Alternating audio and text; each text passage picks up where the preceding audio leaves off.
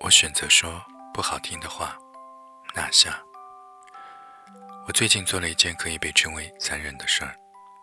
某一天夜里，收到一位读者洋洋洒洒几大段的私信，告诉我自己考取了某所较为偏僻的“二幺幺”重点大学，但是搜索以后发现网络上对该校的风评极差，担心自己入学以后会被学校风气影响而无法专心学习。因此想要去复读，却又始终下不了狠心，因为不确定自己有没有能力去抵抗这压力，所以希望我能够帮他参考抉择一下。当时我刚刚做完新书的分享会，一整天只睡了五个小时，整个人既疲惫又清醒。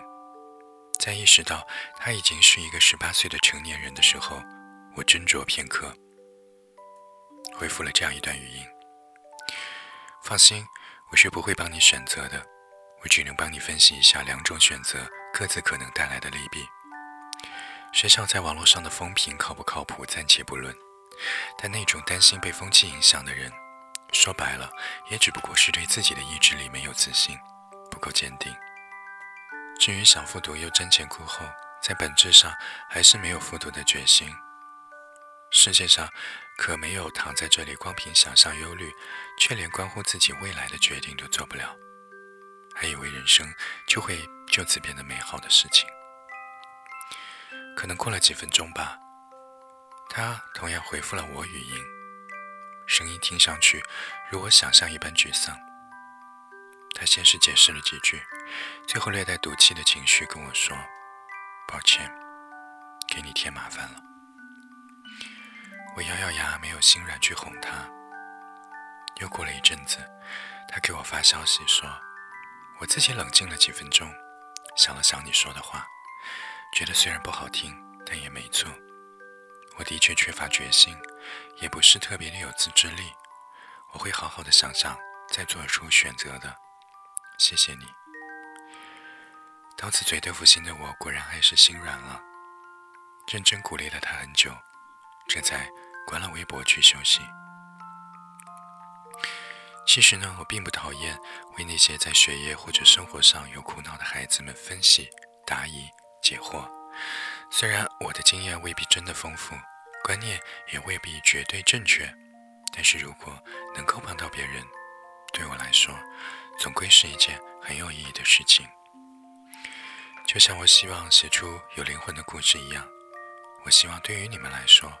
我给予的答案是能够在你们需要的时候起到真正帮助的，所以我一定不会对你们撒谎。当你们问我读书是否真的那样重要，还是像大家说有朝一日进入社会只看工作能力的时候，我会认真的告诉你：抱歉，读书就是一种能力。就像是学习任何一种技能，都需要先去学习基础知识一样。对于大部分普通人而言，没错，包括我自己在内，我们之中百分之九十九都只是普通人。读书是学习生存能力的基本。如果你连静下来读书的觉悟都没有，我很难相信你所谓进入社会以后的工作能力。当你们向我哭诉自己失恋了，觉得自己再也不会爱一个人的时候，我会坦白的告诉你，那一定是不可能的，因为人生比你想象的要长太多。你今后还会继续恋爱，也许会更爱别人，但日后的你却不必忘记今日的他和那些有过的伤心的日与夜，因为那也是很宝贵的经历。好听的话，我当然也可以讲给你们听，但是我选择说不好听的话。我最喜欢的词人黄伟文在写出《罗生门》之后，被听众大骂残忍，但他坚持说：“现在你骂我狠，但三五七年之后，你醒了会多谢我。”